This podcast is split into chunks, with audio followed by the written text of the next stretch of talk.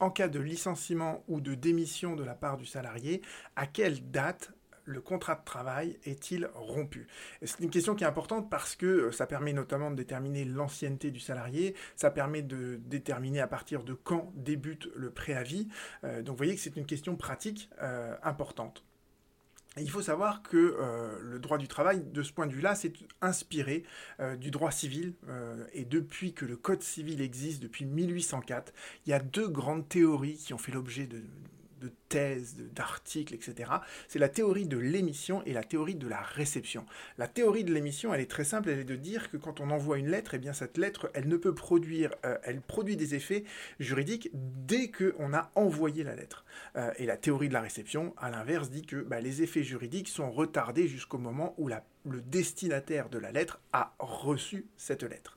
Euh, et euh, à l'heure actuelle, si vous voulez reprendre par exemple le Code civil euh, dans sa version de 2016, on est plutôt sur la théorie de la réception. On vous dit par exemple que l'offre, quand on y a une, une offre et une acceptation, eh bien l'offre, elle peut être rétractée tant qu'elle n'est pas parvenue à son destinataire. Autrement dit, si elle est déjà parvenue au destinataire, elle a produit tous ses effets juridiques. Donc c'est bien la théorie de la réception euh, qui apparaît ici. Et de la même manière, pour la rétractation de l'acceptation, on vous dit que l'acceptation, elle peut être rétractée euh, tant qu'elle parvient euh, avant l'acceptation. Donc en gros, là aussi, à nouveau, c'est la théorie de la réception. Vous pouvez relire tranquillement ces articles dans le Code civil, mais voilà, on est plutôt vers une théorie de la réception désormais dans le Code civil.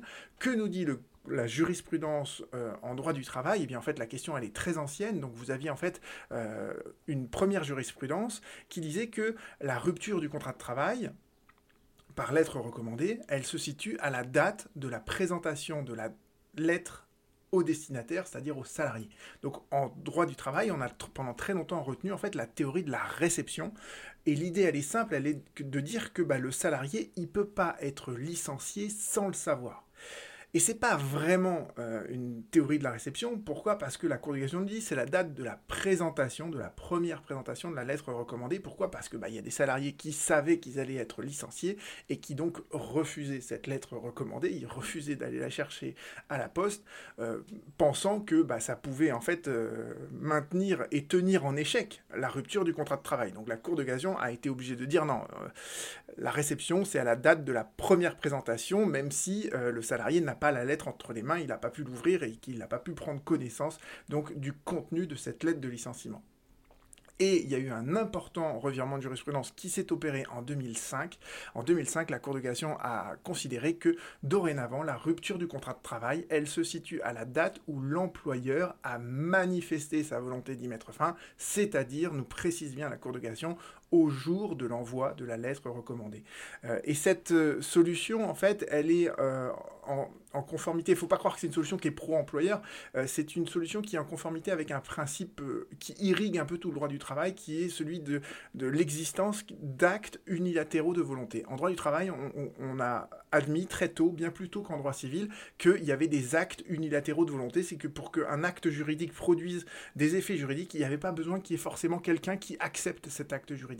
Et là, en fait, euh, voilà, l'idée est clairement de dire que bah, la volonté de rompre le contrat de travail, elle est définitive, elle est cristallisée au moment où l'employeur envoie euh, la lettre de licenciement. Mais le droit du travail, il est symétrique, donc en cas de démission, eh bien, euh, je n'ai pas trouvé d'arrêt de ce point de vue-là, mais en cas de démission, eh bien, la lettre de démission et même le courriel de démission, parce qu'on peut, envoyer une démission par email, eh bien, vous voyez, la, démission, elle, elle, produit tous ses effets au jour où le salarié envoie sa lettre de démission et pas au moment où l'employeur va prendre connaissance de cette lettre, de ce courriel de démission. Euh, voilà donc pour, euh, tout ça. vous voyez que à l'heure actuelle, c'est marrant parce que le la jurisprudence en droit du travail, elle préconise, elle retient en fait la théorie de l'émission, euh, alors que le code civil, comme je vous l'ai évoqué tout à l'heure, privilégie plutôt la théorie de la réception. Il faut savoir qu'en fait cette question des délais, euh, elle perd de son importance parce que avec justement le développement des échanges euh, instantanés comme l'email, savoir si c'est la théorie de la réception ou la théorie de l'émission, c'est devenu moins important. ça le reste pour les lettres recommandées parce qu'il y a effectivement un délai de deux ou trois jours, mais vous voyez, ça, ça change pas non plus la face du monde. Voilà, à bientôt.